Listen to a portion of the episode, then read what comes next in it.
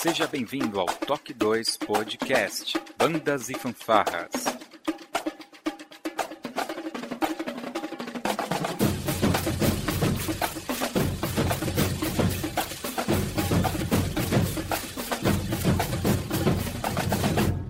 No ritmo da vida, na batida do coração.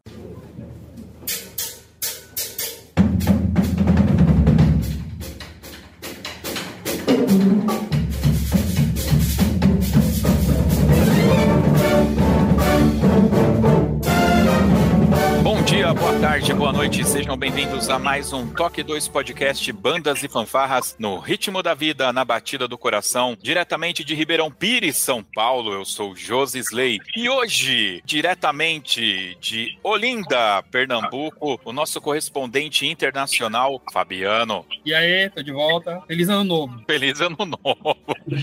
Bem-vindo. Fabiano, você sabe que eu sou muito bom de geografia. Você tá em Olinda ou em Recife? Eu moro em Olinda e fica ao lado de Recife. Que fica capital de dentro Pernambuco. de Pernambuco.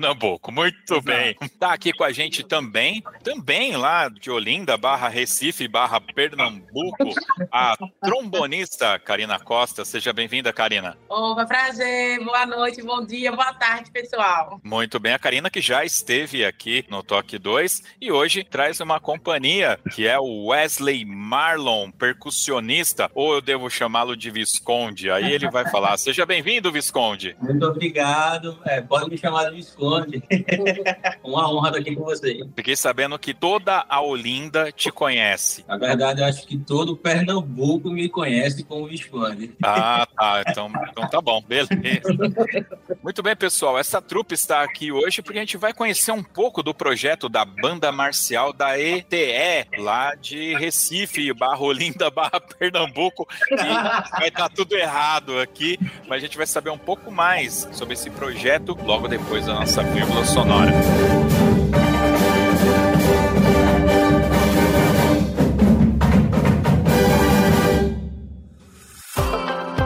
Olá, você está ouvindo o Toque 2 podcast Bandas e Fanfarras do site toque2.com.br. Para falar conosco, você pode acessar as nossas redes sociais através do nosso site ou pelo e-mail contato arroba toque2.com.br. Se você gosta do nosso trabalho e deseja nos ajudar a produzir um conteúdo cada vez melhor, acesse nossa plataforma de contribuição em nosso site e saiba como ajudar. Este podcast tem o apoio cultural da JG Creative, Uniformes e Fardamentos. Marche com a Elite, marche com JG Creative. Para contatos e parcerias, acesse o site jgcreative.com.br.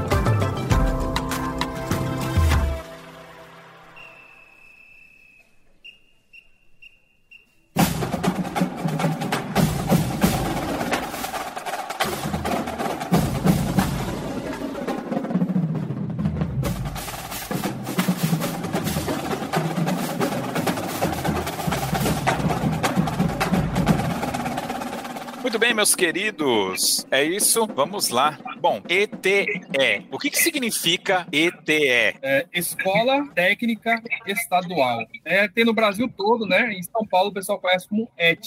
Exatamente. E em Gravatar, quando a gente foi fazer um curso lá, o pessoal também chama de ET. Mas na, grande maioria do Pernambuco, como eles usam a, a letra E no som de E, é conhecido como ETE. ETE. Entendi. É, realmente, aqui em São Paulo temos também as ETECs, a gente chama de ETEC, agora colocaram a letra C ali no, no final. Mas é, é, eu não sei se é porque eu num- numa área mais metropolitana, os cursos que são oferecidos, todos são mais em áreas administrativas, de tecnologia. Eu re- realmente, possivelmente deve existir, mas eu nunca tinha visto essa área voltada para artes, né? Aí na região de vocês é costumeiro, as, as ETS normalmente têm cursos voltados para a parte artística, além da música? Não, na verdade, todas as ETS, elas têm cursos é, regionais, assim, o que é mais forte na região, né? Por exemplo, em São Paulo tem muita metalurgia, mecatrônica, área administrativa, tem lugares que tem de culinária, é, curso de culinária, tem lugares que tem de magistério, antigo magistério, né? Também era técnico. Eu fiz o curso técnico em química, né? Que também é uma ETE. Aqui, a nossa ETE de música é a única do estado, na verdade, né? Não se tem notícia de outras de música. A nossa, inclusive, geralmente as ETEs, elas aglomeram tiveram vários cursos dentro do mesmo espaço. Por exemplo, é, TI, não sei o que lá, comunicação, tal. Eles aglomeram vários cursos para aproveitar o espaço. A nossa é exclusiva de música. Houve um, há um tempo atrás um, uma tentativa de se fazer uma ETE de artes, que aí nós teríamos incluído a música, artes cênicas, artes plásticas, né? Dança, é, canto também, tudo no espaço só. Mas infelizmente não foi para frente ainda. Possa ser que futuro nós tenhamos. É, na nossa ETE nós temos os cursos de instrumento, todos eles sopro, percussão, violão, teclados, pianos, cordas friccionadas, tudo, e canto também, né? Canto tanto erudito como popular, mas é só exclusivo de música. É bom eu avisar vocês, ouvintes, que o Fabiano, a gente tem aqui um podcast só com o Fabiano, onde ele vai contar boa parte dessa trajetória dele. Ele saindo aqui de São Paulo, indo para o Recife até o momento que ele se profissionaliza na área musical lá. Então seria bacana vocês ouvirem para ter todo esse background. E nós também temos um podcast que foi um especial do Dia das Mulheres com a Karina, que ela veio falar sobre ser professora, ainda mais de trombone, numa região como é o Recife, tá? Esses podcasts, eles são complementares. Então, uh, o bate-papo que a gente está tendo aqui tem muita informação que vai acabar sendo um pouco repetida, porque estão nesses outros podcasts. Bom, é, eu queria saber essa questão da ETEC, porque justamente a gente tem esse parâmetro por região. Aqui em São Paulo, como eu falei, nós temos também essas ETECs. Mas eu sei que tem aí uma história predecessora da banda marcial aí na, na escola de criatividade, né? Vocês participavam, e aí vem, Karina, você e seu esposo também é, participavam dessa banda anterior, antes de participar da banda da ITEC? Na verdade, a gente participava de uma banda anterior também, da, tanto da ITE quanto da Padre Francisco Carneiro, que é a que a gente participou, que era daqui de Olinda. É, a gente se conheceu na, na escola estadual Dom Bosco, que é que fica em Recife, e foi lá que a gente começou a conversar e começou o namoro. Então foi na banda marcial que a gente começou a ter essa relação. Aí daí já se viu, né? Depois que a gente entrou na ETE, o namoro virou noivado, que virou casamento e estamos juntos até hoje. Mas é, a ETE se iniciou antes como uma banda marcial da Escola Padre Francisco Carneiro em Olinda. Já tinha um grupo lá formado e era um grupo de bastante representatividade aqui Pernambuco, na categoria Marcial Master. Foi uma banda que teve muitas vitórias, uma das mais conhecidas, não é? Aqui em Pernambuco, com, com campeonatos Norte e Nordeste, campeonato nacional, campeonato pernambucano também. Então, é uma banda que tem, teve muitos títulos. E a gente foi colecionando isso e trazendo agora para esse novo momento como é de criatividade musical. Como que foi a receptividade, né, da diretoria da ETEC, né? Vocês chegaram lá, falaram, olha, tem um grupo aqui, a gente quer formar a banda. Como que se deu esse processo de transição? Veja, eu já, já estava com o professor lá da escola, eu sou professor concursado lá da escola, né? Eu entrei lá com o professor de eufônio e trombone em 2010. Eu já tinha uma história lá no, no Padre Francisco desde 2006. 2010 eu passei no concurso e comecei a dar aula lá na, na. E depois, quando era da carruagem e tal, eu resolvi levar o trabalho para lá, porque eu já trabalhava lá, tudo. E eu conversei com a gestora da escola na época, que era a professora Sueli Barbosa, e falei, mostrei a banda, tal, o coordenador pedagógico na época, o professor Rogério Gonçalves, ele também gostava muito da banda, ele era jurado às vezes nos concursos, tal, e ele gostava muito da banda também, do clima do pessoal, tal. Muitos alunos da banda já eram alunos da ETE, né? Porque como eu falei, é a única escola de música, escola técnica de música aqui, então 99% dos músicos de Pernambuco, aqui da região metropolitana, passaram ou passam por lá. Então, como eu já era professor de lá desde 2010, aí eu conversei com a gestora, ela gostou da ideia e aí nós levamos o trabalho para lá. Né? Isso foi que ano, Karina, que a gente começou lá? Foi péssimo para data. Fez cinco anos ano passado, né? É, então foi em 2018, né? Isso mesmo, 2018. de março de 2018 foi quando a gente começou as atividades. Lembrando que, dando uma ressalva aí no, na história que o Fabiano está contando, o padre Francisco Carneiro já fazia, inclusive, alguns concertos na ETE de Criatividade Musical. Então, acredito que eu era a única banda marcial do estado que fazia esses concertos é, promovidos pela ETE de Criatividade Musical também. Então, a escola ela já conhecia o nosso trabalho. O da banda, conhecia o trabalho. Então, acredito que tudo isso corroborou muito para que essa transição fosse feita com muita tranquilidade. É. E lá, lá na ETE, é uma escola que começou, já tem mais de 30 anos de fundação, esse curso lá de música, e por lá já tinha banda sinfônica, né? Banda sinfônica, já tinha orquestra de cordas, mas nunca tinha tido uma banda marcial. E isso foi também uma da, da, das justificativas que eu levei para a gestora, porque é, nossos alunos, como é uma escola técnica, a gente prepara aluno para o mercado de trabalho. A maioria dos nossos alunos saem de lá, vão para bandas militares, para bandas sinfônicas, orquestras, todo o Brasil, na verdade. Essa semana mesmo, ontem foi um nosso embora para o Rio de Janeiro, banda militar. Então, a gente prepara o músico para o mercado de trabalho, para tocar na noite, para tocar no carnaval, para tocar no palco, para tocar em tudo. Então, é, o ideal é que eles tenham a maior vivência possível em todos os estilos musicais dentro da escola, né? Então, lá a gente já tem a banda sinfônica, que eu vejo, que é a banda José Caetano, e ainda não tinha a banda marcial. Então, eu, é, eu conversei com a gestora, o coordenador pedagógico falou também que era interessante, porque eu, lá na escola é, eu trabalho a banda marcial como grupo de metais também, né? A gente faz concertos, não só no auditório da escola, mas em vários locais é, representando a escola. Então, é como um grupo de metais. Quando a banda está sentada, é um grupo de metais, né? E quando precisa de fazer desfile, 7 de setembro, essas coisas, a banda marcha. Então, ela achou muito interessante a ideia, gostou do repertório que a gente fazia, tal, a vibe do pessoal, né? Muitos, muitos, muitos músicos da banda já eram alunos da escola e muitos ainda são, né? Karine e Visconde mesmo são ex-alunos lá da escola, saíram de lá para ir para a universidade. Então, assim, a, a, escola, ela prepara esses alunos para o mercado de trabalho. Então, foi essa a principal justificativa, né? A gente sabe que em São Paulo mesmo é muito tradicional as bandas marciais acolherem vários músicos e dali profissionalizarem, né? Os músicos aproveitam a banda marcial para ter acesso ao instrumento, né? Um espaço para estudar, para conhecer palcos. A gente, quantas viagens a gente fez com a banda marcial, né, Jonas? Por São Paulo todo, Rio, Brasília, Chile, tudo isso com a banda marcial. E não é diferente aqui. A gente aqui com a banda marcial já viajou por vários estados aqui, né? Até o Maranhão, mais, mais longe a gente foi, foi o Maranhão, São Luís do Maranhão. Então, assim, é uma experiência válida para os alunos da escola, né? E todos os alunos da escola que quiserem participar da banda têm esse acesso, né? A banda não é fechada, né? É, como também tem alunos de outras bandas marciais que estudam no nosso colégio, que às vezes é até uma problemática quando a gente está saindo para concurso, né? E tem os espiões, que a gente fala.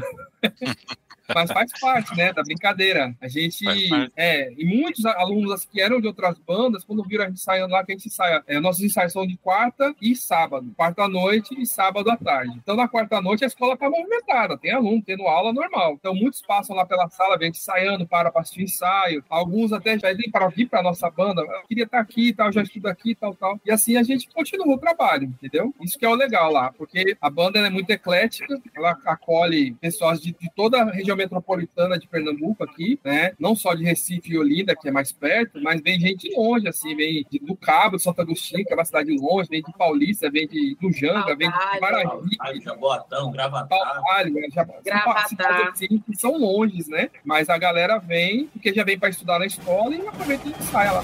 Bacana, show de bola.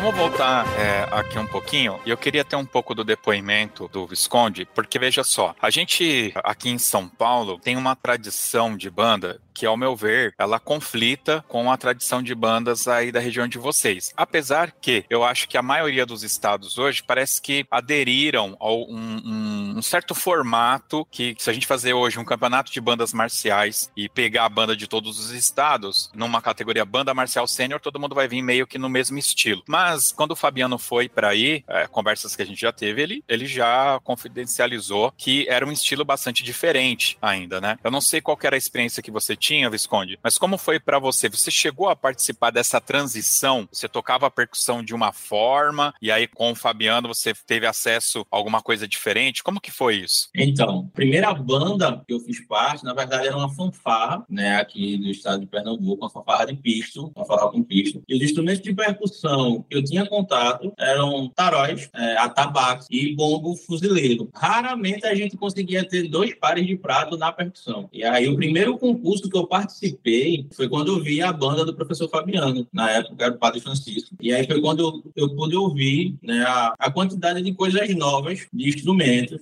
timbres de som, de tudo, inclusive as teclas. E aqui no estado, eu posso falar com toda a certeza do mundo e convicção. O professor Fabiano foi a pessoa assim que revolucionou e que até hoje vem, vem trazendo essa visão diferenciada da percussão, de repertório. E graças a Deus tem crescido esse trabalho e influenciado muito, muito, muitas outras bandas. Sobre a questão da transição, eu me lembro até hoje o dia que eu cheguei no professor, numa tarde de quinta-feira, ia ter estado a banda sinfônica à noite. E aí eu saía da escola, ia lá para a escola que eu estudava, né? Ia lá para a escola técnica de criatividade musical, esperava dar o horário do ensaio da banda sinfônica para eu poder ajudar o professor na banda sinfônica, porque eu acho que percussionista até então só tinha eu no, no período que eu cheguei. Eu tocava com o professor na igreja, na, na banda de música da igreja. E aí eu comecei a ter mais o contato, né, tanto com o professor quanto com esses instrumentos, com essa revolução que ele trouxe. Foi quando eu cheguei no professor e falei, professor, eu gostaria muito de tocar na sua banda. E aí o professor falou, ah, chegue lá no ensaio, vá lá no ensaio, no ensaio do sábado, chegue lá no horário e tente conhecer o material do pessoal, ver como é que funciona o ensaio e ver o que, você acha do grupo. Você tá certo. E aí eu lembro que no ensaio que eu cheguei, nesse sábado, no ensaio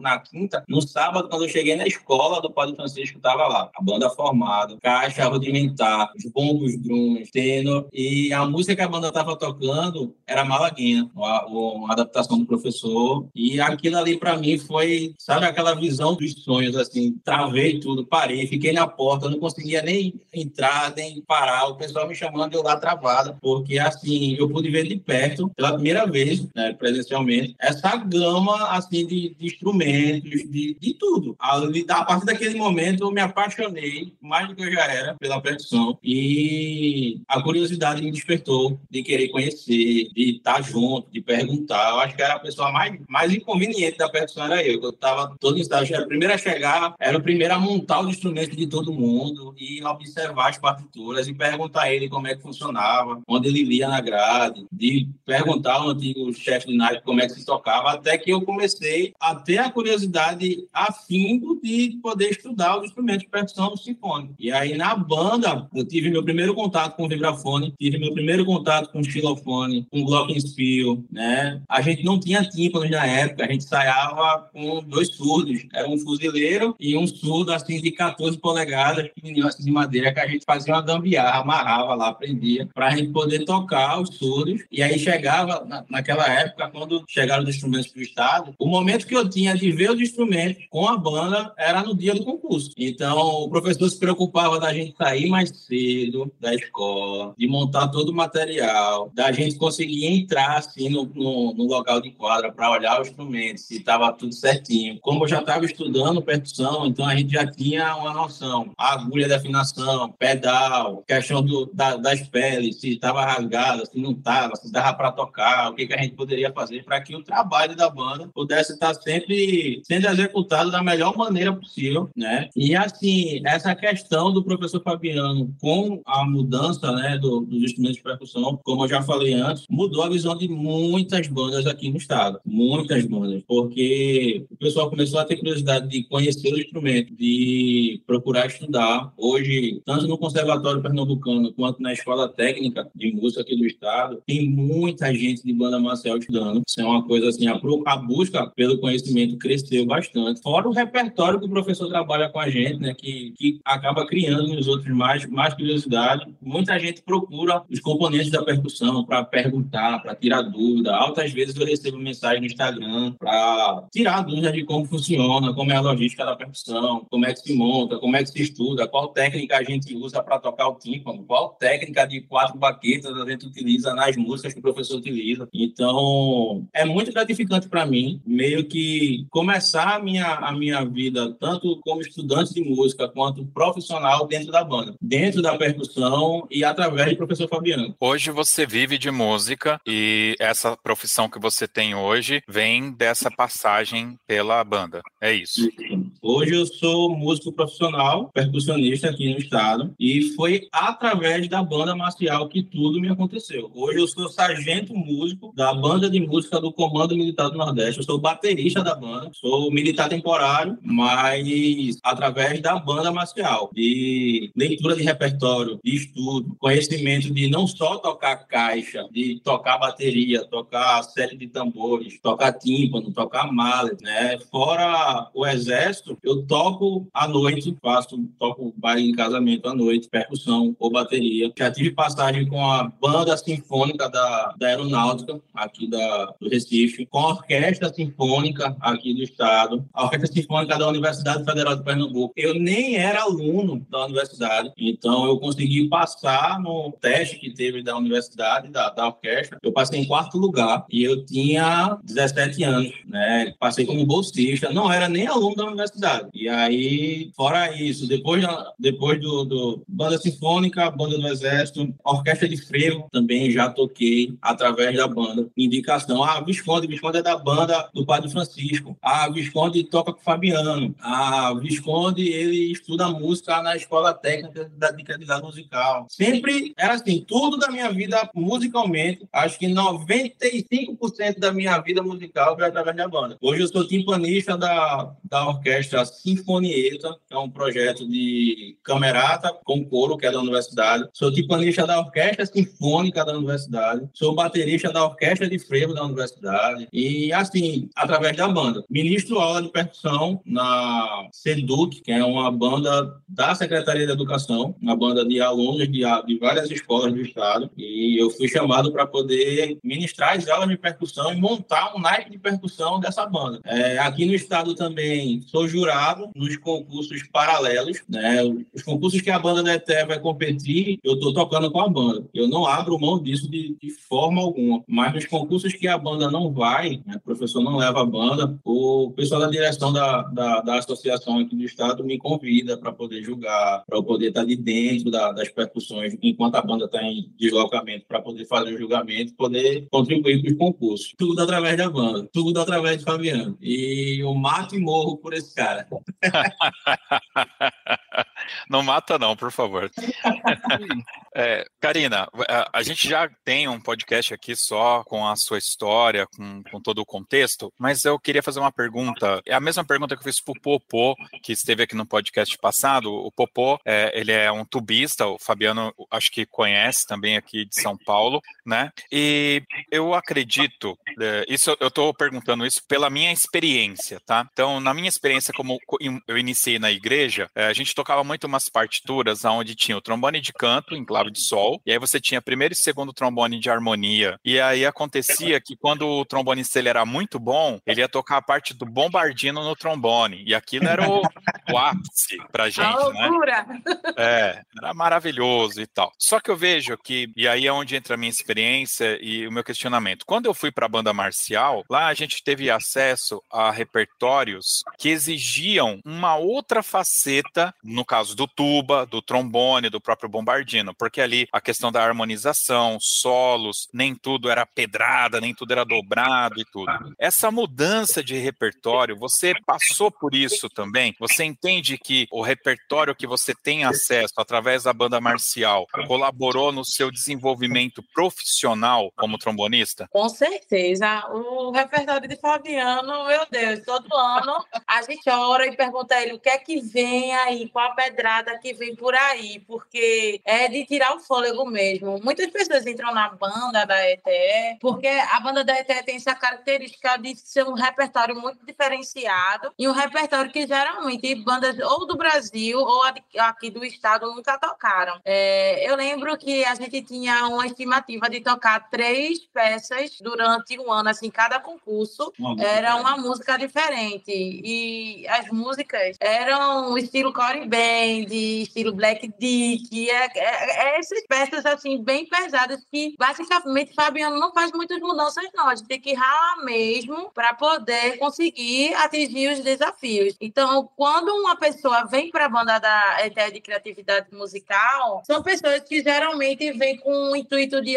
de com, essa, com esse tipo de fala. Ah, eu quero entrar na RTE porque eu quero é, me aprimorar na leitura em relação à, à partitura. Eu quero é, ter um leque de repertório musical diversificado. Porque você vai de algo bem contemporâneo a algo barroco, assim. Fabiano é uma loucura mesmo.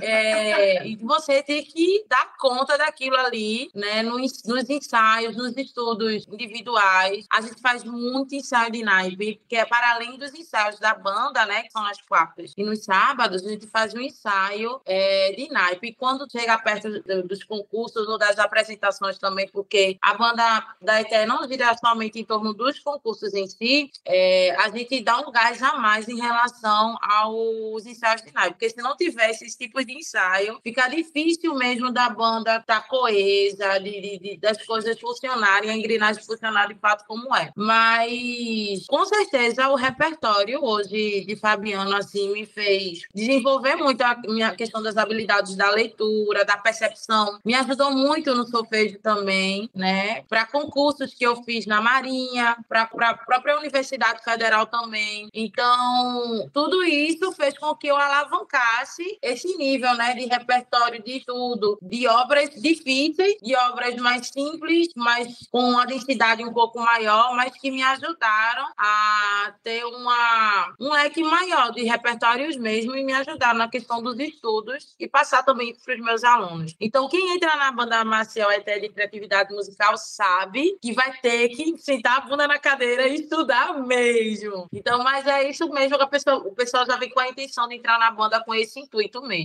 Fabiano, é, eu já comentei com você algumas vezes que você tá num lugar né, que é um grande caldeirão cultural do Brasil, né? O Nordeste, acho que respira cultura, né? Independente, gente, no caso aí você tá em Olinda, no Recife, mas é, eu vejo que todo o Nordeste é muito rico nessa questão de, de ritmos, formas de, de fazer música, né? Parece que o nordestino ele tira som de qualquer coisa, né? Então a gente está acostumado a ver muitas orquestras de frevo, que para mim já é uma coisa absurda em termos de execução, são coisas bastante difíceis, né? É, quando você chega com um repertório que eu acredito você tem mais é mais familiar para você, até porque tem a tradição de São Paulo que foi, não, não tem muito como fugir, né? Isso foi junto com você. Como foi? Como é para você essa questão de você mesclar? Não fica uma situação parecendo que você está fazendo um downgrade, trazendo os caras mais para baixo, eles estão acostumados a tocar coisas mais difíceis. Como que é essa relação de escolha de repertório com a localização mesmo geográfica onde você está? Bom, vamos lá. Primeiro assim, que a gente eu divido sempre em pelo menos dois momentos, né? Tem dois ou três. Tem um repertório que é para competição, então são peças de competição, então essas peças a gente tem que é, mostrar o virtuosismo da banda mesmo, né? Então coisas mais elaboradas. Tem as peças que são de concerto, né? Então a gente pega um tema de filme, de desenho animado, uma, uma obra mais tranquila, né? E tem as marchas, que também podem ser ou para concurso, as entradas de concurso, que tem que ser aquela coisa grandiosa, ou para desfiles, né? 7 de setembro, por exemplo, sempre acontece, né? Então, assim, dependendo de cada momento, eu vejo um nível de repertório. O pessoal aqui, ele, como você falou do frevo, o frevo é uma música muito difícil de se tocar. Pra gente que é de São Paulo, é muito complicado, é muito complicado de tocar. Mas, para eles, aqui, eu falo eles assim, eu não sou pernambucano, né? Tô aqui há 20 anos, mas não sou pernambucano. É, pro pessoal daqui, eles crescem ouvindo frevo, né? Também acham difícil, não é fácil, tocar bem tocado é difícil, mas eles têm mais afinidade. Só que aí na banda, quando eles vão pra banda, aí você fala de downgrade, né? Do, é, quando eles vão pra banda, eu trabalho com eles coisas que eles não veem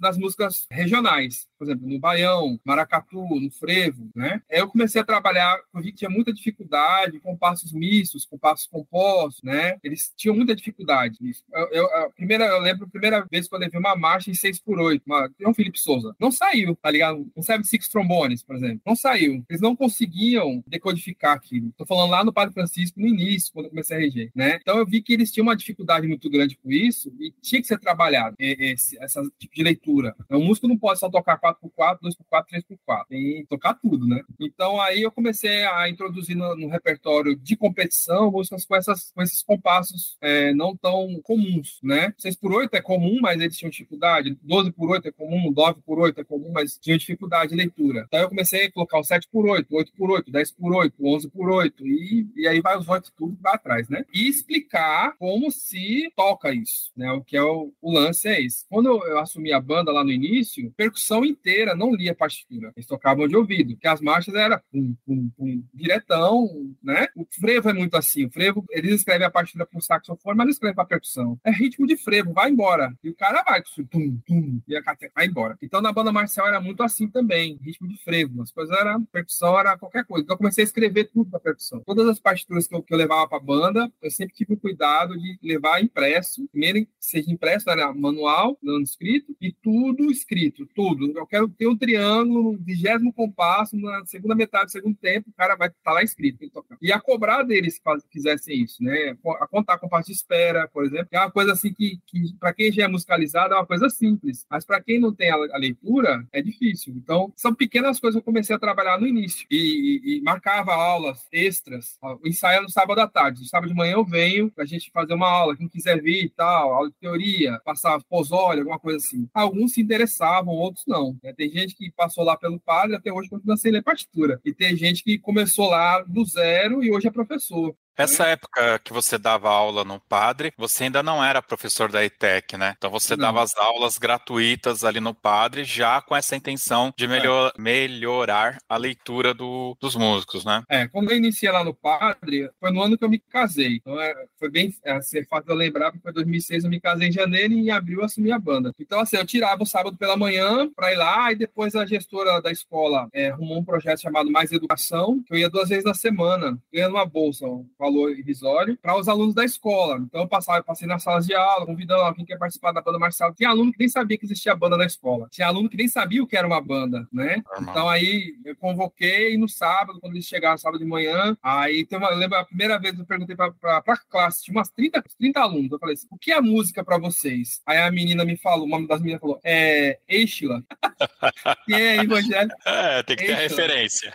Música é Eichla, não é nem musicista. É, é, é que é música, né? O que é o sentimento de fazer música, a menina respondeu isso. Então, assim, aí dessa turma toda, foi peneirando, você sabe, você dá aula de música na igreja, é igual em todo lugar, escola, igreja, você vai peneirando, peneirando, peneirando de 30, no outro final de semana tinha 20, depois tinha 15, 10, tal, dois, desse ficou um, que é, que é João Guilherme, que tá hoje até na Marinha, é, Fuzileiro Naval, na banda sinfônica do Fuzileiro Naval. Foi só ele daquela turma, primeira turma. Então, assim, aí eu ia dar aula de iniciação musical, como que é perceber perceber ritmo, que é uma figura, do início, do início, do início, do início. Aí eu comecei a preparar eles para eles irem para a escola técnica, que é a escola, ou conservatório, ou SEMO, que é aqui de Olinda, né? Que eles não tinham nenhum, Fabiano, eu não sei ler partitura, sou analfabeto musical, não sei ler. Como é que você vai entrar numa escola de música? É, escola de música, diferente de uma escola de medicina, por exemplo, você não entra zerado, né? Escola de medicina, se você vai fazer um curso de medicina, claro, você já sabe ler e escrever, você sabe o que é biologia, mas você não sabe operar, você não sabe. Mas música não é assim. Você já tem que ter um conhecimento prévio. Tanto que tem uma prova de aptidão para você entrar, tanto na escola técnica como na, na, na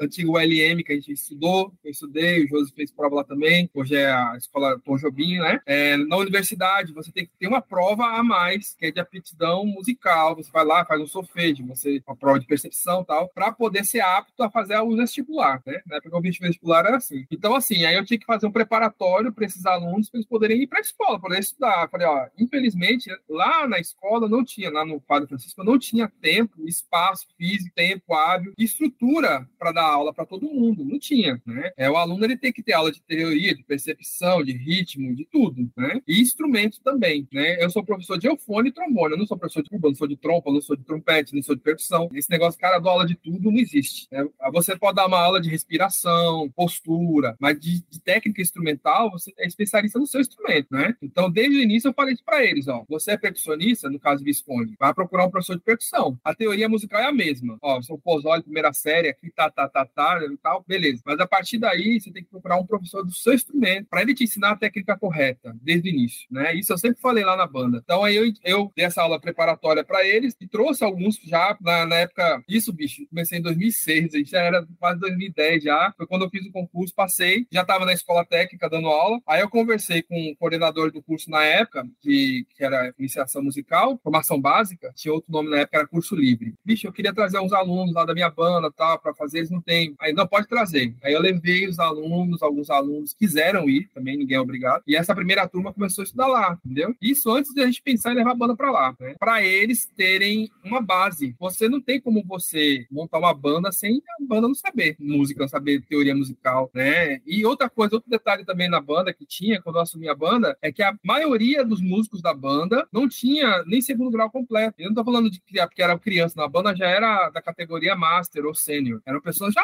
velhas, né, assim, entre aspas, né? Mais de 20 anos. Mas a maioria não tinha segundo grau completo. Não tinha por quê? Porque não tinha interesse em estudar. Eles viviam no bairro onde fica o Colégio Padre Francisco, é um bairro é, da região metropolitana do, da, de Olinda, e é uma área, uma área complicada, né? Não é uma, um paraíso. Então, assim, muitos deles não têm interesse nenhum em estudar, porque é na realidade deles ali, ó, o cara, você, você vende pedreiro, você, é, é essas profissões, né, que, que, os pais tinham. Então, esse meu aluno, meu João Guilherme, o pai dele, na época, no início, disse que ele não era para estudar música, porque música não dá futuro. É que todo mundo já ouviu isso. Quem é músico, estudante de música, já ouviu. E aí, na época, eu conversei com ele, não, vá, vai fazer. Aí, quando ele começou a ganhar dinheiro com música, né, indicava ele, ah, apareceu uma orquestra para tocar, bicho, eu não vou tocar, enviava ele, uma gravação, vai ele e tal. Aí começou a chegar em casa com dinheiro, aí o pai viu que dava dinheiro, aí, não, agora meu filho é músico, beleza. E assim, então eu incentivei na época os alunos não só estudarem música, como estudarem também. Bicho, tem que se estudar, tem que se matricular tem que ter uma formação, a vida, né? né? E hoje na banda, a grande maioria da banda já, tá, já tem nível superior. Isso também muda, muita coisa, né? Muda a visão, muda a responsabilidade, muda, muda muita coisa. E a maioria tem curso superior em música, que melhora ainda, né? É, tem uns que são licenciatura, licenciatura e outros são bacharelado. Então ajuda muito. E isso incentiva os outros que estão chegando, que estão no curso técnico, a irem para a universidade também para estudar. Porque quando o cara vê que pô, o cara está se desenvolvendo, tá? E aí começa, se formou, Karina se formou, já, já é professora, está dando aula, está ganhando dinheiro, tal, tal. Aí isso incentiva os outros também, né? E quem ganha isso é a banda. Porque eu chego lá, eu não preciso dizer, ó, isso aqui é um dó. Eu jogo a partida na frente do cara 3, 4. Vambora, velho. Tá ligado? Então, claro que tem músicas que eu tenho que parar, ó, vamos devagar, é assim, né? Esse compasso é, é um, dois, um, dois, três, um, dois, um, dois, um, dois, três, um, daí dá essa, essa. Mas assim, depois que entrou na cabeça, vai, entendeu? Os alunos lá na escola, hoje, né, no Padre Francisco, na época do Padre Francisco, eu já convidava alguns amigos meus, músicos, profissionais, por exemplo, professor de tuba, professor de trompete, professor de trompa, para dar uma masterclass para eles, né, ó, sábado à tarde, enquanto a banda tá ensaiando, o de trombone tá lá na sala com o professor, fazendo uma masterclassinha lá, um workshop, tal. professor de tuba, levei um amigo meu tal. E lá na, na ETE também, lá na ETE é melhor ainda, porque cada, todos os estudantes têm professor, então eu sempre peço auxílio aos professores, ó, na quarta-feira, faz o ensaio de com esse naipe, com baita trompete, com naipe trompa, naipe trombone, tuba. O professor de tuba da escola hoje é um componente da banda, ele começou, tocava já com a gente, e aí hoje ele é professor lá na escola. Professor de percussão, foi músico da banda. Então, assim, isso facilita. O professor de trompa começou com a gente lá na banda. Ele tinha 13 anos quando começou comigo lá no padre. Hoje ele é professor de trompa, né? Lá tá lá na escola, dando aula. Então, assim, isso ajuda o processo. A, a, a, eu, hoje a gente, eu falo muito isso para eles. Hoje nós somos privilegiados pelo espaço que a gente tem lá na escola. Tem uma sala de ensaio, tem instrumento de percussão à vontade, tem professor de todos os instrumentos, né? Isso facilita muito o processo, né? Mas, assim, é, a gente tocou numa banda que tinha todo esse material, né, Júlio? E tinha muita gente que não dava valor. Você, que rege a banda da igreja, sabe quanto é difícil conseguir um trombone. Eu lembro que na época a gente tocava lá, toda uma semana, mas chegava com instrumento novo. Teofone, trombone, e não era veril. Era tudo Yamaha, bar, Júpiter, tudo instrumento bom, né? E o pessoal não dava valor. E hoje, lá na escola, acontece mais ou menos isso. A gente tem professor para todos os instrumentos e tem gente que simplesmente não quer estudar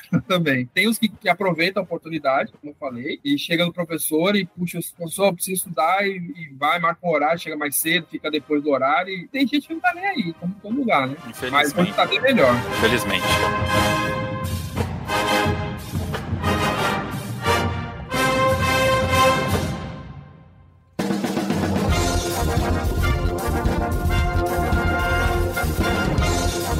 Karina e Wesley, o Fabiano falando aqui me suscitou uma questão que a gente tem muito aqui, a gente conversa muito sobre isso aqui com outros maestros, eu, eu sempre tô tocando nesse ponto. Aqui em São Paulo, aí é um sentimento da minha janela, tá? Não é a verdade de todos, tá? É, é, é, é, é só a minha visão. Uh, me parece, me parece que não há lugar para todos os músicos, que a gente está formando mais músicos do que o mercado musical consegue absorver. E por conta disso, a gente criou um mercado de professor de músico que vai dar aula para músicos se tornarem professores de música, que é um meme aí da internet, que é aquele curso de vender curso, né? Que você vende um curso de como vender um curso, ou seja, você nunca entrega nada. Então, o cara sai lá da faculdade, ele é professor de música, aí ele vai dar aula para um menino que vai virar professor de música, que vai dar aula para o menino que vira professor de música, tá? É, o Fabiano, na fala dele aqui, colocou para gente que existe existe é, efetivamente essa situação. Nós temos,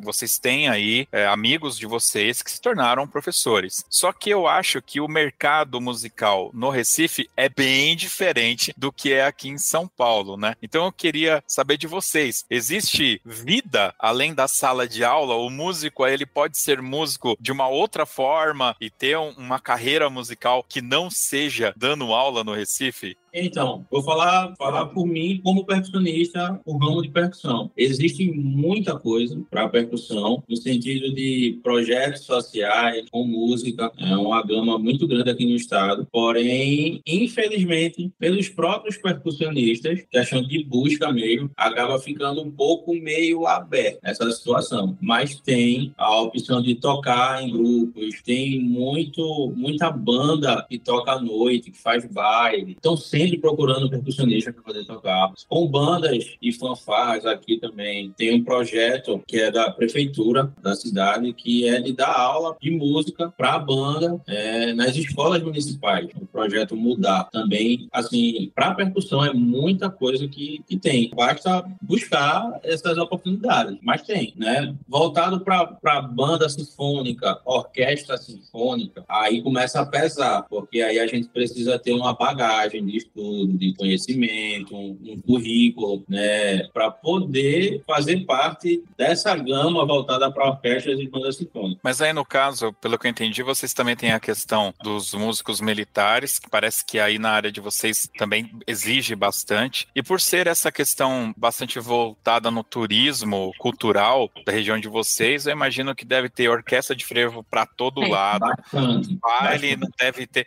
Eu me lembro que quando eu viajei para Fortaleza, praticamente tinha música ao vivo em cada esquina todo dia, cara. Mas aqui eu também. uma semana lá. Principalmente na, nas áreas litorais, né? Você sabe que desde o do último podcast que eu, vi, que eu fiz com você, é, muita coisa se encaminhou. Hoje eu sou professora de música para bebês. E é uma coisa que está realmente tomando muito meu tempo, porque existem poucos profissionais que vão para essa área de área de música. Eu, eu dou aula para bebês a partir dos seis meses de idade. Então, a procura é muito grande, é tão grande que alguns pais, eu tenho uma lista de espera para mais de 48 pais, já há quase um ano, do pessoal que está em cima de mim, assim, todo mês, se abriu vaga, se abriu vaga. Então, é uma área também que está crescendo muito, mas que está me deixando sobrecarregada. Até os pais me falaram assim: você precisa treinar outros professores como você, para você dar aula de música para essa criançada, ou abra sua escola de música, que é uma coisa que tem acontecido muito aqui, sabe? É, as pessoas que estão saindo da universidade já tem uma demanda muito grande aqui em Recife, principalmente para dar aula de musicalização infantil. Então, tem muitas pessoas que estão abrindo espaços para poder dar essa aula. Eu já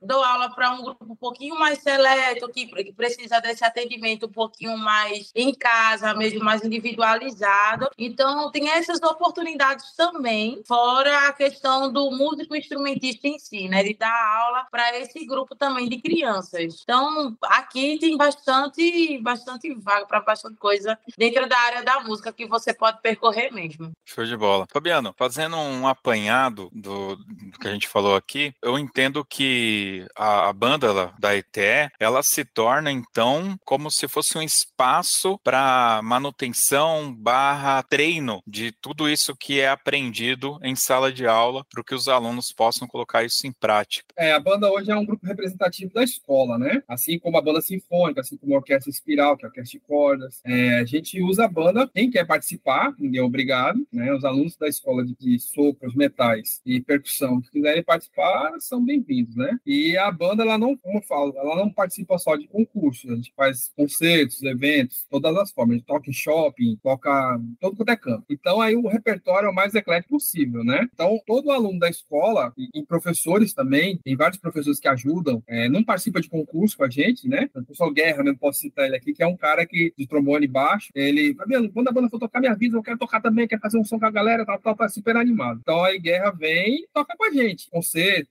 É, ele falou, só não sei marchar, não vou, não vou marchar, mas se a banda for tocar em concerto, me chama que eu vou, né? Então, é, é bem legal isso, nesse sentido, assim, porque é um espaço a mais, né? É, eu falo muito para eles que a gente, aqui em Recife, o mercado de música erudita, profissional, ele é muito restrito, porque a gente só tem em Recife, só tem a banda sinfônica municipal, que é a que eu toco, e tem a orquestra sinfônica municipal, né? São esses dois grupos principais. Não tem orquestra estadual, nem banda sinfônica estadual. Então, são poucas vagas, né? Meu naipe de eufônio é só eu, e agora tem um rapaz contratado. Então, assim, quem é o, eu tenho, ano passado eu tava com nove alunos de eufônio na escola. Onde essa galera vai, né? Então, aí tem uns que vão para o serviço militar e optam para ir para o Rio de Janeiro ou para o Rio Grande do Sul. Tem muita gente para o Rio Grande do Sul, tem gente que foi para o Amazonas, tá? para as bandas militares, ou assim, porque o carnaval só acontece uma vez ao ano, né? Tem as orquestras de frevos, assim, que acontece, mas não é muito forte o resto do ano, é só no carnaval mesmo, né? E Eufônio toca dentro da orquestra de frevo de bloco, né? Eu, eu não toco carnaval, mas eu indico meus alunos a irem, né? que já estão condições de nível para ir, eu indico, né? Então eles vão, tocam no carnaval, tocam gravação, às vezes aparece uma gravação de um frevo, tá para fazer, festival de frevo, tá para tocar, tá. E a banda municipal, quando precisa de um cachê, eu chamo algum aluno meu que já tá pronto para ir, né? Mas eu falo muito para eles que a gente tem que abrir o mercado, né? Essa visão assim do copo meio cheio do que do copo meio vazio, né? É, por exemplo, eu falo para eles, quantos grupos de metais existem profissionais no Brasil? Nenhum. Oficial, não, né? Tem a galera que ah, vamos fazer um grupo de metais para tocar uma mutreta, beleza. Passou a mutreta e se desfaz. Então, existe o um mercado. Se a gente, se todo, se todo, toda banda marcial tiver condições de fazer um grupo de metais estruturadinho, com um repertório legal, para tocar no palco, para tocar no evento tal, vai abrir o um mercado, né? De patrocínio. Aqui em Pernambuco não se tem o hábito de patrocinar grupos musicais. As empresas que eu digo, né? Assim, que tem, por exemplo, orquestra de frevo tal, às vezes recebe patrocínio. Mas, por exemplo, um grupo de metais, chego lá, eu já fui bater algumas portas, né, para oferecer o grupo para um patrocínio, para uma apresentação, um cachê. Eu, não, não quero não, não tem interesse. Não, orquestra de frevo eu não quero, entendeu? Então, assim, as portas vão se fechando. Aí, quando a gente fez um trabalho ano retrasado, tocou no Passo do Frevo com para um grupo de crianças da rede municipal. E aí a coordenadora pedagógica da rede municipal me pediu para a gente tocar desenhos, temas de desenhos, de filmes infantis e desenhos. E a gente tocou. Elas ficaram doidas, assim, poxa, como uma banda marcial, um grupo de metal dá pra fazer isso? A gente tocou Moana, tocou Frozen, sei lá, um monte de música assim, e, ah, que legal, tal. Porque eles não imaginam que dá para se fazer com a banda marcial, com um grupo de metais, né? Se tem aquela, aquela visão que só dá para tocar dobrado, marcha, pesado, desfile e tal. E não é, a banda é super eclética. A gente toca bossa nova, a gente toca samba, a gente toca forró, a gente toca frevo, a gente toca tema de filme, a gente toca música erudita, né? Então a gente tem que abrir o mercado. Como que a gente abre o mercado? Se apresentando, fazendo concertos, fazendo apresentações em lugares interessantes, né? Sair de dentro da escola. Ano passado a gente ficou muito presente da escola, porque não teve oportunidade, a gente fez só o concerto em Gravatar, né? A gente, a gente tem um projeto que a gente dá workshops, que dentro da banda a gente tem professores, como eu falei. Além de mim, Karina é professora, Visconde é professor, Guilherme na trompa é professor, Tácito na tuba é professor. E a gente se reúne e oferece é, cursos do nosso instrumento no final de semana, por exemplo, de trompete, trombone, trompa, eufone, tuba, percussão. E a gente até levou clarinete, flauta e sax, que foi um pedido da, da cidade, pediu também. E a gente faz aquele workshop, os dois, três dias, e no final a gente faz o encerramento, que é o concerto da banda. A gente leva a banda completa, com todo o material possível, imaginável, e faz um repertório bem, bem pesadão, bem carregadão. E é a pessoa, o pessoal da cidade fica, como que é possível uma, uma banda só de metais e percussão tocar esse repertório? Né? Então ali se abre uma porta. Eu falo, a gente sempre tem uma preocupação de fazer bem feito. Acho que quando você tem essa preocupação de não fazer de qualquer jeito,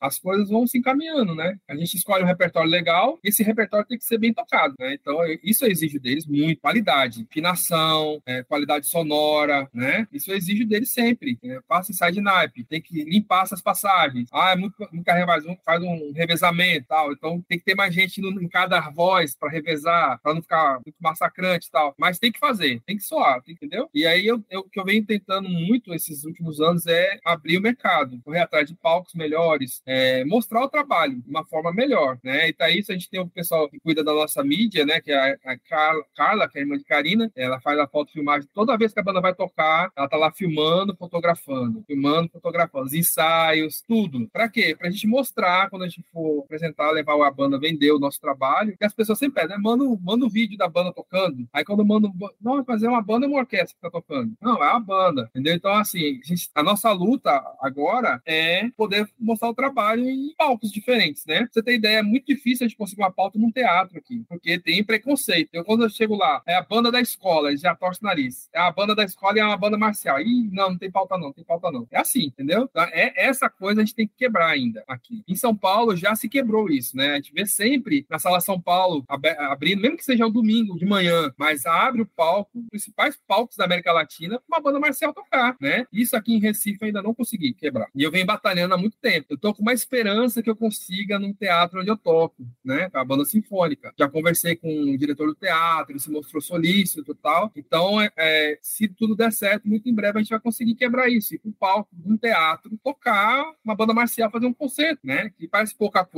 para alguns, mas para a gente é muita coisa, porque a gente, eu quero, eu, assim, tem muito aluno da banda, muito músico da banda que nunca subiu no palco de um teatro para tocar, né? Aquela sensação de você estar tá no teatro. Eu lembro a primeira vez que entrei no teatro para tocar ou para assistir um espetáculo, é uma coisa totalmente diferente. Não é uma coisa você estar tá na plateia, outra coisa você estar tá no palco. Memorial da América Latina, por exemplo, a gente ia sempre assistir concerto lá, né? Na época da década de 90, toda segunda-feira tinha concerto. A gente assistiu os maiores grupos lá de, de São Paulo, né? O Zesp, Orquestra Jovem, Jazz Sinfônica, Banda do Estado, Banda Jovem, que assistiu tudo lá no palco, lá, né? Quando eu tive a oportunidade de tocar no palco, né, com a Banda Jovem, então, inclusive eu toquei o Viagem Sem da Terra, que é das músicas que eu mais gosto, bicho, uma, é diferente, cara, totalmente diferente. Então, acho que eu, eu lembro também da, da, da, primeira vez que, que meus alunos de eufônio entraram no palco para tocar com a Banda Sinfônica aqui de Pernambuco, né? Que é a banda que eu toco. O maestro me pediu para, Fabiano, chama me pra fazer cachê. Eu levei três alunos meus, né? um deles, assim, entrou assim no palco, olhou assim pro céu, olhou assim pro teatro. Meu Deus, a primeira vez que eu piso nesse teatro, tal, tal. Se para alguns é uma bobeira, mas, pô, ali já abriu a mente do cara. O cara já, é isso que eu quero fazer pro resto da minha vida, eu vou estudar, agora eu vou me dedicar, e, entendeu? Então, assim, é, é, é isso que a gente está tentando agora. Quebrar essas barreiras que ainda tem, né? Para abrir espaço, para porque tem mercado, né? Uma empresa grande, para patrocinar um grupo de metais não é muita coisa para eles. É, e, mas eles não, não simplesmente ignoram. Eu lembro uma vez que eu tentei entrar em contato com a Federação de Futebol aqui pernambucana para a banda tocar nos intervalos dos jogos. É uma outra coisa que eu acho legal, né? Os jogos transmitir e tal. E o intervalo, a banda faria uma evolução no, gramado, aquelas coisas que você sabe que o Bida fazia com a gente, né? E os caras me ignoraram, velho. sabe? Ignoraram, porque eles não veem isso como cultura, como algo aproveitável, sabe? E eu tenho certeza, se alguma, um, um time desse a oportunidade da gente ir lá e fazer o espetáculo e tal, todos iam querer, entendeu? Mas basta alguém ter a coragem, né? Quando os meninos falam aí, eu chamo eles de meninos porque eu conheço há muito tempo, né? Mas quando eles falam assim, ah, Fabiano abriu as, abriu as portas, veio, ah, e revolucionou, é porque eu tive coragem, muita que algumas pessoas não têm, de mudar. Ah, teve, tinha banda aqui na época que eu cheguei que tocava a mesma música durante cinco anos já. Sabe que é uma banda tocava, repetia a mesma música durante cinco anos e só ensaiava uma música por ano, cinco anos seguidos, entendeu? E aí eu cheguei, não, todo concurso a gente vai mudar a música. A gente tocava um repertório mais simples, que toca hoje, claro, né? As músicas de James Swelling, por exemplo, mas todo, a gente tinha, na época a gente tinha cinco etapas no ano para fazer a final, a semifinal e depois a final. Eram cinco, no mínimo cinco músicas diferentes, a gente tocava duas músicas, eu, eu primeiro mudava uma, mudava a entrada e uma peça de confronto. Aí no outro concurso mudava outra peça de confronto, mantinha a que já tinha mudado, mudava outra. Aí a galera ficava, e toda, toda concurso o cara troca de música, como que é isso? É trabalho, né? É você ir pro ensaio para ensaiar, fazer o horário, ó, é das duas às cinco. Eu nunca, raramente, raramente eu passo do horário de terminar o ensaio. Raramente. Assim que uma, uma exceção assim, que a gente tem um compromisso inadiável e tá em cima, mas raramente se eu começo às duas às cinco eu termino. Porque eu sei que todo mundo tem compromisso, tem família, tem tudo. Eu também tenho minha família, quero sair, quero tal. Então, assim, deu cinco horas. Às vezes eu começo a ensaiar às três horas, que o pessoal chega atrasado, três e meia. Cinco horas eu acabo o ensaio. Na quarta-feira é a mesma coisa. Eu começo seis e meia o ensaio, nove horas eu acabo o ensaio. Rendeu o que rendeu o ensaio é esse horário, entendeu? Então eu falo, pessoal, a gente tem pouco tempo de ensaiar, preparem, venham preparados para o ensaio. Né? Cheguem prontos para fazer o ensaio. Para isso tem ensaio de nada, tem estudo em casa, individual, professor e tal, né? Pra gente ganhar tempo e a coisa render. Né, ser legal um ensaio, ser produtivo, e a gente, a gente tem que mostrar o fruto do nosso trabalho. Então, é isso, a, a gente tem que ter, abrir palco, tem que ter palco para tocar, né? Se tiver algum patrocinador ouvindo, quiser patrocinar a banda, estamos abertos aí. a gente precisa. É quando a gente fala, às vezes, patrocina, às vezes o patrocinador fala, ah, eles vão querer que eu, que eu compre um, um, um de tímpano novo. Não, não é isso. Às vezes um apoio para um, um, transporte, né? A gente, ano passado, a gente, teve, a gente foi competir na Paraíba. A Secretaria de Educação não mandou ônibus, não mandou caminhão, não mandou nada. A gente teve que alugar tudo. Então é um custo alto, né? Então, assim, se tiver um patrocinador, ah, eu precisar viajar, eu, eu pago ônibus, eu pago um caminhão baú, eu ajudo na passagem de algum aluno, tem aluno que tem problema de passagem, de passagem. Você é maestro, você sabe que às vezes você tem que tirar do bolso. O aluno chega sem ter almoçado, a gente tem que, bicho, como é que o cara vai tocar sem com a barriga vazia? Às vezes o cara vem fazer aula e não almoçou, não tomou café, vem, vem confiando que na escola vai ter, e justamente naquele dia não tem a merenda na escola. Às vezes a merenda que nem foi hoje, é, é bolacha creme cracker com um ovo cozido. Ai, Pô, não dá, é, tá ligado? O cara comeu um ovão cozido para ir tocar o eufone, não dá certo. Muito tá bem. Certas coisas assim. Muito bem. Bom, pessoal, eu acho que é isso. A gente queria conhecer um pouco do projeto de vocês e conhecer as pessoas que estão ali na frente, que faz tudo isso acontecer, né? E como é de praxe, sempre quando a gente vai chegando aqui no final, eu gosto de abrir um espaço, que é o espaço para vocês usarem como quiser, fazer um agradecimento, cobrar uma dívida não paga, mandar um beijinho, enfim, vale qualquer coisa, o espaço é de vocês e eu vou começar, obviamente, pela primeira dama aqui desse podcast de hoje, que é a Karina. Fica à vontade, Karina. Eu queria agradecer, vamos começar pelos agradecimentos.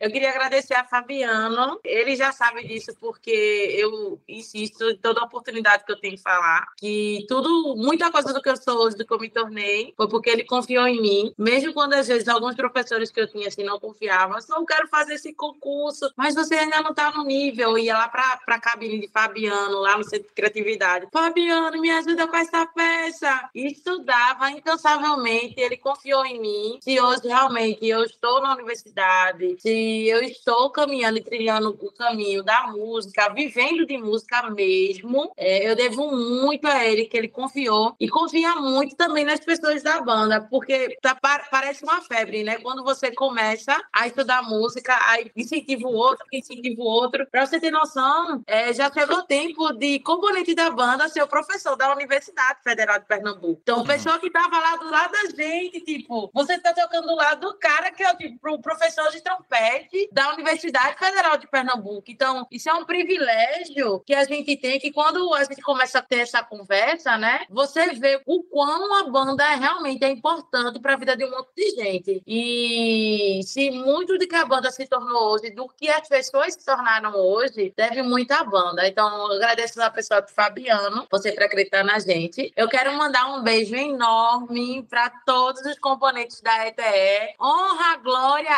ETE! E viva Pernambuco! E esse ano aí a gente vai estar com muita novidade, muita coisa boa. Tô ansiosa por voltar dessas férias, para a gente rever o pessoal tudo novo e fazer aquela festa aqui em Pernambuco, como a gente sempre faz. Então, meu agradecimento vai para Fabiano e minhas saudades e o meu até logo vai ser para o pessoal da ETE aí em Pernambuco também, pessoal de banda marcial de Pernambuco também. Muito bem. Senhor Visconde. Nossa, eu não sei falar tão bonito como a Karina, mas assim, notório não só para Kaká, mas para mim também e com certeza para muitos componentes da banda marcial. É, eu deixo um agradecimento de coração ao professor Fabiano por ser a pessoa que me tirou do zero, é, me mostrou o melhor caminho que eu pude trilhar na minha vida. Se hoje eu estou terminando a graduação em licenciatura em música, para ser professor de percussão, eu devo muito isso ao professor Fabiano, por todo o incentivo que ele me dá diariamente, tem me dado diariamente. É, agradeço a banda marcial da ETE, é uma coisa que eu digo direto. Eu, Visconde, não sei viver sem a banda mais. Eu fico absolutamente doente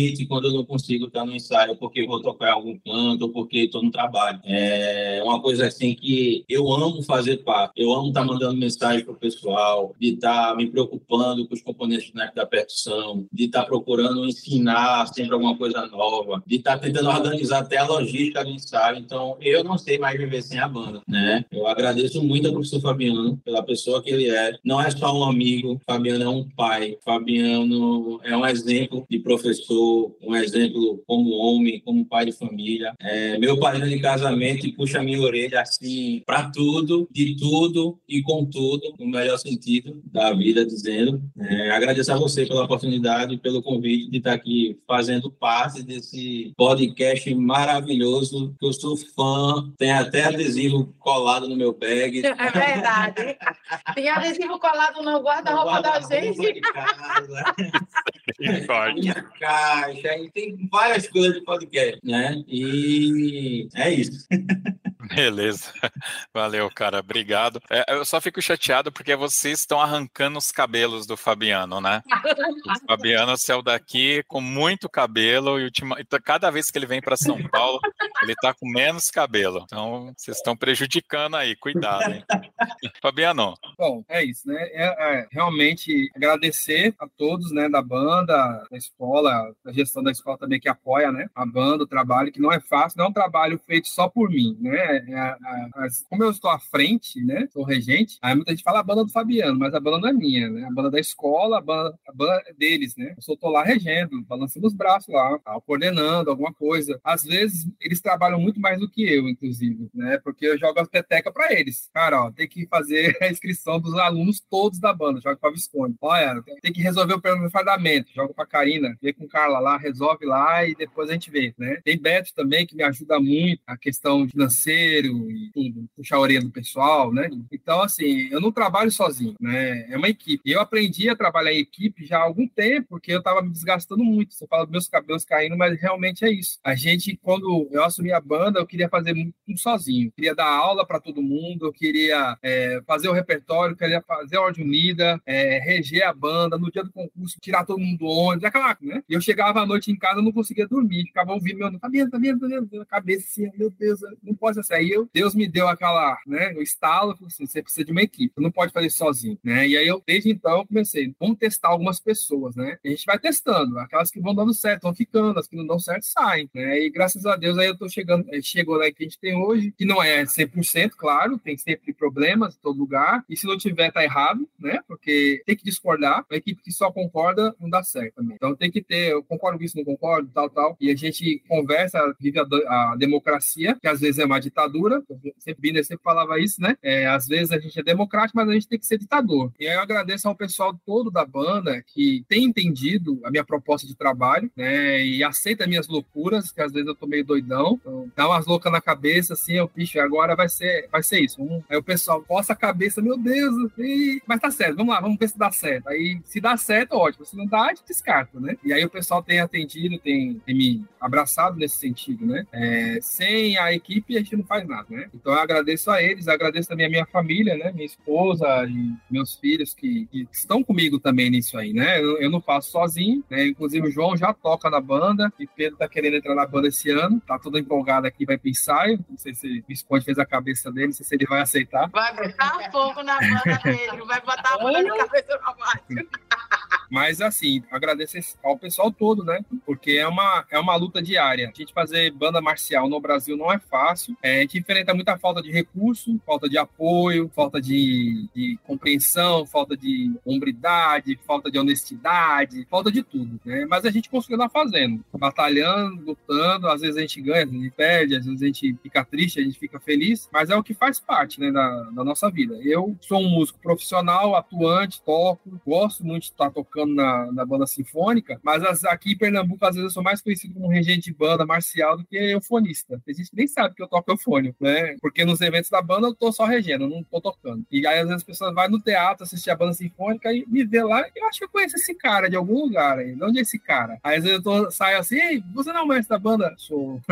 né? Às vezes eu tô no shopping, minha hora de folga, aí, professor, eu olho pra trás, alguém da banda, dentro trabalhando no shopping ou curtindo no shopping e tal, é essas coisas assim que a gente vê. Mas é gratificante. Então, obrigado a todo mundo. A gente está ansioso para voltar é, às atividades da banda. Já, quem não sabe, em Pernambuco, quando só começa depois do carnaval, por isso que eu já comecei falando Feliz Ano Novo, tá tudo parado, o movimento de banda só vai começar agora, que acabou o carnaval. Então, a gente está ansioso para retomar e levar as novidades pro pessoal. Todo ano sempre é uma novidade, né? Então é isso aí, bola para frente. Show de bola. Parabéns pelo trabalho de vocês. Obviamente, eu tô aqui de São Paulo, mas estou sempre acompanhando acompanhando os vídeos, as publicações, e é um trabalho realmente maravilhoso que vocês estão fazendo aí. Nesse ano, eu pretendo bater um papo com vários maestros para conhecer um pouco mais de projetos como esse. Então, nós já publicamos aqui esse ano outros podcasts também falando de outros grupos musicais. E você que está ouvindo esse podcast, tem aí uma banda que você quer ver aqui no Talk 2, é só entrar em contato com a gente pelas redes sociais e quem sabe a sua banda pode aparecer aqui também, beleza? É isso, pessoal. Então vamos agora para as dicas culturais.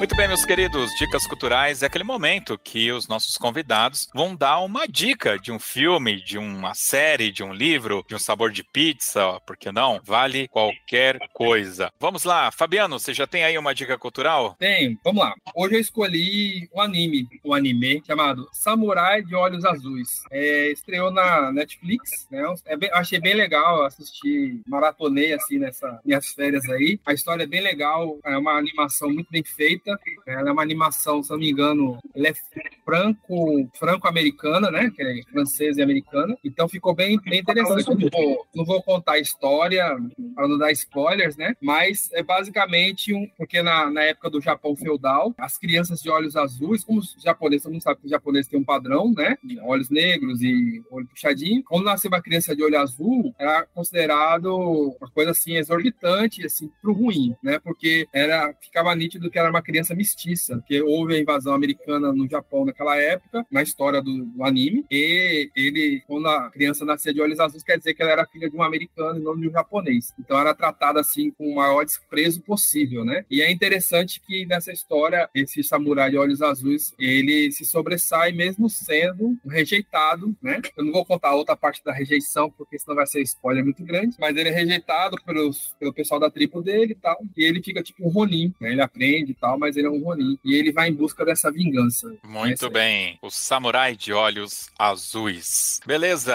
E aí, Visconde, você já sabe? Você tem aí ah, uma dica?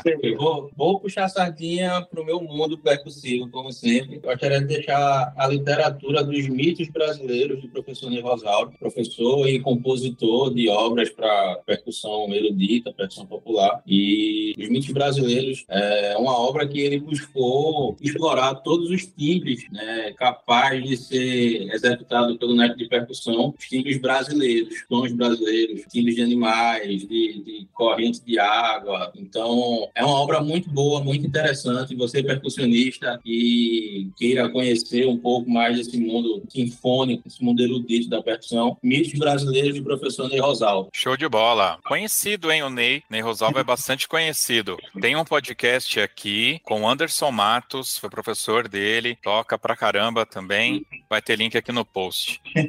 Karina. Deu branco. Eu não tô conseguindo pensar em nada. O DH dela tá batendo. É... Fala Spock Frevo, fala Spock Frevo. Não, não fala Spock Frevo, não. Não. Spock Frevo, não. Meu Deus!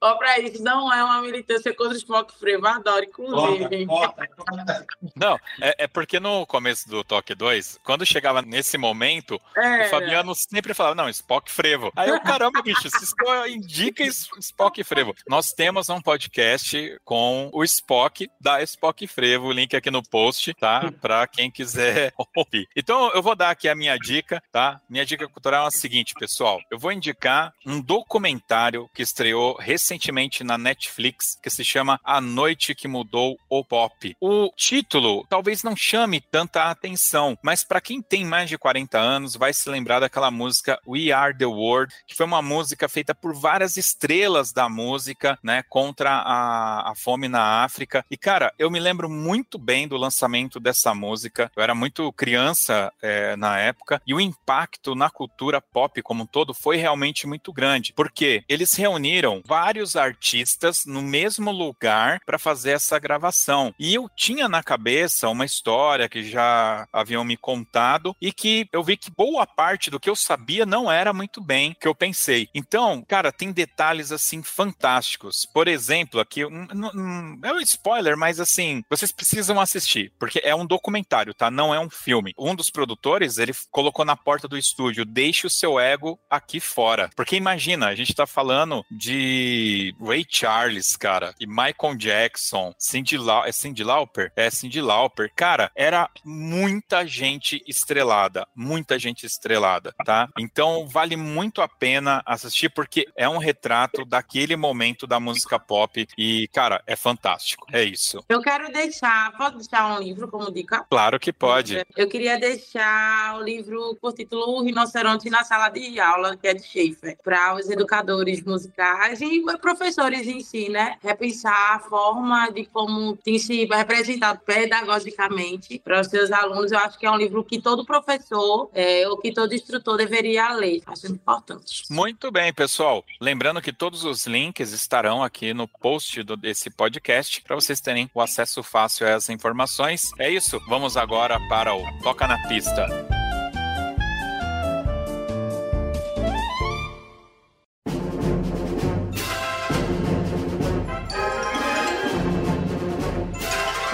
Muito bem, meus queridos, toca na pista aquele momento, né, que a gente representa as bandas e fanfarras que tocam nas pistas, nas ruas por todo o Brasil. E nesse momento, os nossos convidados vão escolher aqui uma música pra gente ouvir no final. Olha, o único que nunca participou dessa parte aqui do, do Toque 2 foi o nosso amigo ali, Wesley Visconde. Então acho que ele poderia escolher essa música final. E aí eu vou deixar pra Karina, como ela é uma dama, ela escolheu uma música de abertura. Então, Karina, a música que você escolher, eu quero saber, obviamente, a história. Os dois têm que me explicar o porquê vocês escolheram essa música. Então, eu queria que a Karina escolhesse uma música pra gente tocar na abertura do programa e o Visconde uma música pra gente tocar aqui no final. Eu Karina. acho que uma música de abertura que fez bastante sucesso aqui em Recife no ano que a gente tocou e foi 2022. A música de entrada é Cano. Por que eu quero escolher essa música? Música, porque os meninos eles revolucionaram em colocar a percussão, é, um instrumento chamado guiro, né? Isso o nome? E isso se tornou uma febre agora aqui em Pernambuco também. A maioria das bandas estão utilizando esse instrumento também como instrumento de marcha, de entrada das músicas, para trazer algo muito mais latino em si. Então eu queria que, se pudesse ser, é cano de entrada aí na, na abertura musical. Muito bem. Repete só para mim o nome do instrumento que eu não entendi. Guiro. Guiro. É um instrumento de percussão latino. Ele meio que é mais visado nos ritmos de salsa, de cumbia, rumba. Então, a música ela era muito muito dançante e aqui na percussão eu costumo explorar muito o naipe de bass, os bombos polifônicos. E aí, na adaptação da música, eu modifiquei muita coisa da percussão e toda vez que eu escutava, tá faltando um molhinho, tá faltando, tá faltando um brilho na percussão. E daí a gente colocou o guiro como acessório né, no, no, no, no set de marcha e foi um sucesso. Todo mundo hoje usa o guiro para qualquer coisa. Legal. Muito bem. Visconde, qual música que a gente vai ouvir aqui no final e o porquê dessa música? Bem, eu gostaria de deixar Walking with Heroes, né? Foi uma, uma das peças que o professor trouxe para a banda como desafio no ano passado. E essa peça me marcou muito pelo fato de eu trabalhar dentro do naipe da percussão, de fato, ensinando do zero cada técnica que a peça explorava da percussão para os nossos componentes do naipe. Então, é, foi uma peça muito desafiadora de poder executar com o naipe de percussão e que eu trago comigo a felicidade de ver o desenvolvimento de todos no naipe da percussão da banda, de ter conseguido executar a música, ter estudado a música, ter guardado consigo todo aquele estudo direcionado apaixonado pelo instrumento. Então é uma música muito linda, uma peça muito linda. É de arrepiar cada trecho da música e cair como uma luva assim na banda. Beleza. Muito bem, meus queridos. Muito obrigado pela participação de vocês, por conhecermos um pouco mais aí sobre a banda marcial da ETE. Isso! Muito bem, valeu. Meu agradecimento a você, ouvinte, que chegou até aqui. E lembrando que para ouvir este e outros podcasts do Toque 2, basta acessar o nosso site, toque2.com.br. Valeu, é isso. Até o próximo Toque 2.